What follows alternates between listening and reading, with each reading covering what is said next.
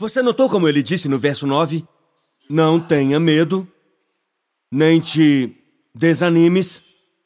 Eu amo aquele sermão que eu fiz algumas semanas, onde o Graham veio aqui e pôs seu antebraço no meu pescoço e eu estava contando como, um, numa luta livre, eu ouvi uma mulher gritando: Levante-se! E sobre como é difícil fazer essas coisas que nós lemos nas Escrituras. E eu nunca recebi tanto feedback sobre um sermão em anos, como eu recebi depois deste, as pessoas dizendo: Eu amei quando o Graham ficou em cima de você por sete minutos moendo você no chão. Foi incrível, esse foi seu melhor sermão de todos os tempos.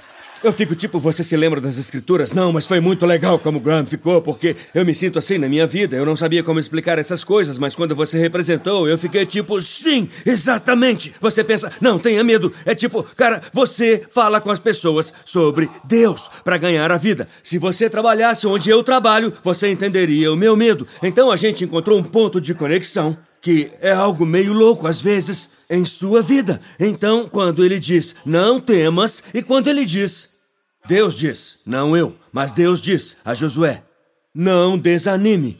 Eu sou muito grato por ele ter dito isso a Josué, que teve que levar milhões de pessoas a uma terra totalmente nova para lutar contra um grande inimigo. Então você pode chegar para mim e dizer: Você não tem o direito de falar isso, e você pode estar certo.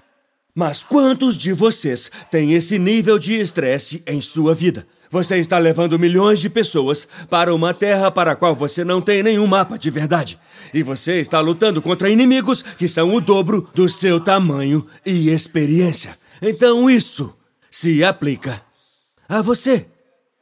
Não tenha medo. Eu estava conversando com um amigo outro dia que estuda sociologia.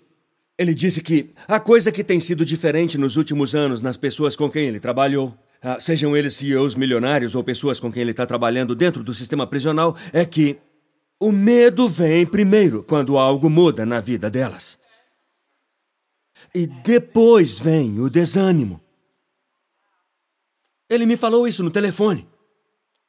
Lembra que você veio outro dia e eu falei, eu tenho esse telefonema, vocês estavam conversando, eu disse, eu tenho que ir. Então eu estava no telefone com esse cara, tínhamos um compromisso. Ele disse, eu tenho notado, à medida que ajudamos as pessoas, que precisamos lidar com o desânimo. Porque o medo é, ou não, está mudando, eu não sei o que fazer, é melhor eu me adaptar. Mas depois de passar uma temporada tentando se adaptar e não funciona, o medo se transforma em desânimo. Eu disse: diga isso de novo. Ele disse: o medo se transforma em desânimo. O medo vem em primeiro lugar, e então, quando você tenta se estabilizar através de uma virada ou uma transição, uma grande mudança geral ou uma pequena mudança de imagem em sua vida, ou apenas tentando mudar algo em sua vida a partir do interior, no começo você tem medo, mas então, depois que o medo se esgotou e você fez tudo o que sabia fazer para que isso funcionasse e não funcionou, então o medo se transforma em desânimo. Eu o interrompi, eu disse: Isso é Josué 1,9. Ele disse o que foi? Porque ele é cristão. Mas eu prego a Bíblia e ele é mais fluente na mente humana. Eu disse: Isso é Josué 1,9. É isso que eu vou pregar em algumas semanas na minha igreja. Eles estão no mesmo versículo, vocês não vão acreditar nisso. Porque sempre que a Bíblia diz o que estamos descobrindo agora, isso me faz pensar que Deus é muito inteligente. Isso me faz pensar que Deus sabe das coisas.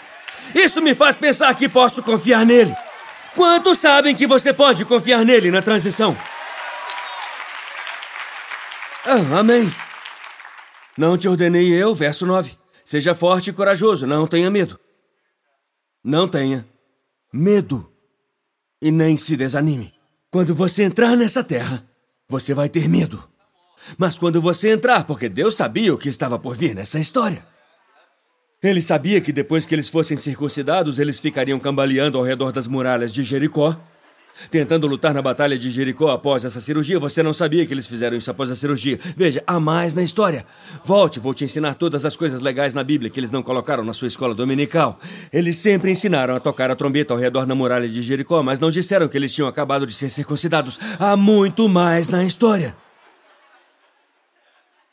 Essa não é uma história chata. A sua também não é, o que significa que terá muitas reviravoltas. O que significa que Deus está trazendo você para algum lugar, mas um enredo. Ok, eu aprendi, eu aprendi isso. Ele disse: você vai ter medo, e então você vai lutar algumas batalhas que você vai ganhar. A primeira foi Jericó, a primeira.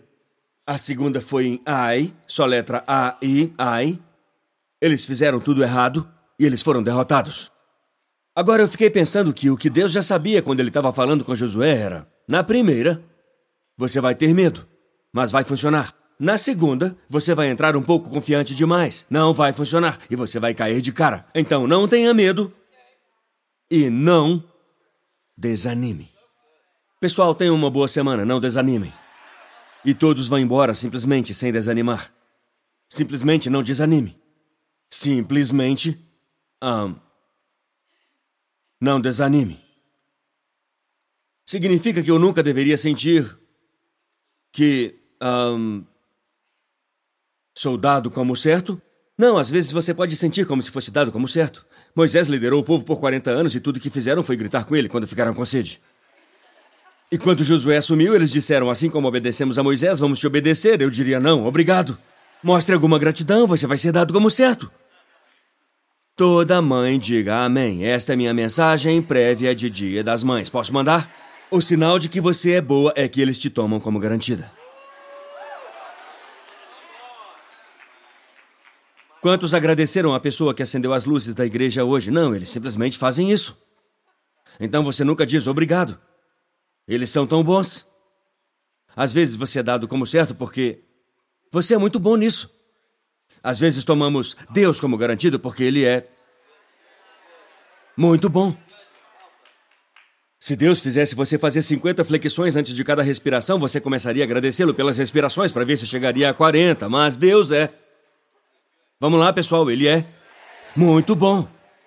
Ele é muito bom. Vocês aí de trás até aqui na frente digam: ele é muito bom.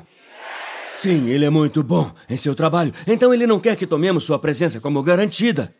E ele a enuncia claramente para que não possa haver erro sobre quem está fazendo o trabalho. Eu, o Senhor teu Deus, estarei contigo onde quer que fores. Sinceramente, é por isso que você está aqui, porque ele estava com você. É por isso que você sobreviveu a tudo que você sobreviveu, porque ele estava com você. É realmente a única razão pela qual conseguimos sobreviver, porque ele estava conosco. Vamos louvar a Deus por ele estar conosco. Hum. Quando ele diz não tenha medo, então ele não deve estar falando sobre um sentimento. Porque ele me diria para fazer algo que eu não posso evitar. Seria como me colocar na chuva e me dizer: Não se molhe, onde está meu guarda-chuva? Eu não vou te dar um, não se molhe. Bem, então eu tenho que entrar. Não entre, mas não se molhe. Vá para a terra prometida, lute contra os inimigos, não tenha medo. Não desanime. Continue fazendo o que você sabe que deve fazer, mas sente que não está indo a lugar nenhum e continue vendo seu saldo bancário diminuir em vez de subir, indo para o caminho errado em vez do caminho certo. Mas continue firme e não desanime. Continue amando as pessoas que são antipáticas. Mas não desanime. Eu vou falar para mim mesmo. Continue pregando. E continue pregando e pregando e pregando e pregando e pregando e pregando. E saiba que algumas das pessoas para quem você prega nunca vão te ouvir. Mas não desanime. Alguns vão, outros não. Mas não desanime. Continue semeando palavras de encorajamento, não desanime. Continue tentando fazer. Ah, ok, vamos pegar pesado. Essa coisa de comer certo, suba na balança. Não desanime. Continue fazendo isso. Então eu percebi que Deus não está falando sobre um sentimento aqui. Na verdade, Ele está falando de um foco. Essa foi a mudança para mim. Ao pensar sobre o que ele ensinar quando você se sente desanimado, eu percebi que Deus não estava ordenando a Josué ou ao Jimmy, dizendo: Não se sinta desanimado. Ele disse: Não se desanime. Isso significa que deve haver uma grande diferença para Deus entre o que eu sinto e quem eu sou. Entre o que eu sinto e quem eu sou.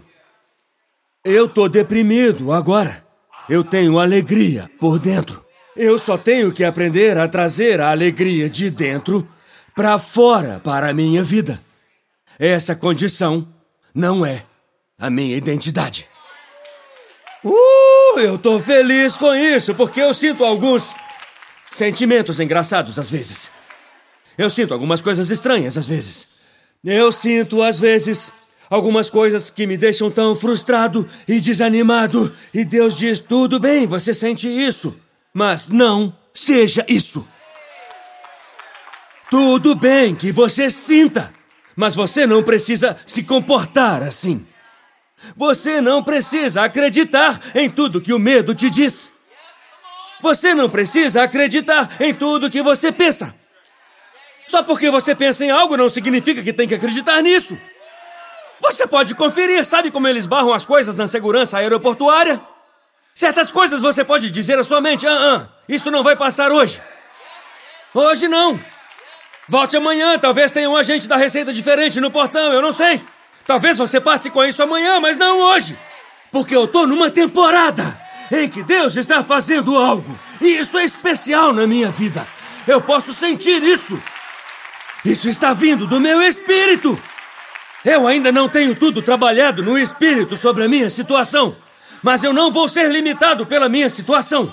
Mesmo a própria linguagem que eu uso tem que ser muito peculiar nesta temporada, porque o que eu disser nessa temporada vai determinar aquilo que eu vou conquistar.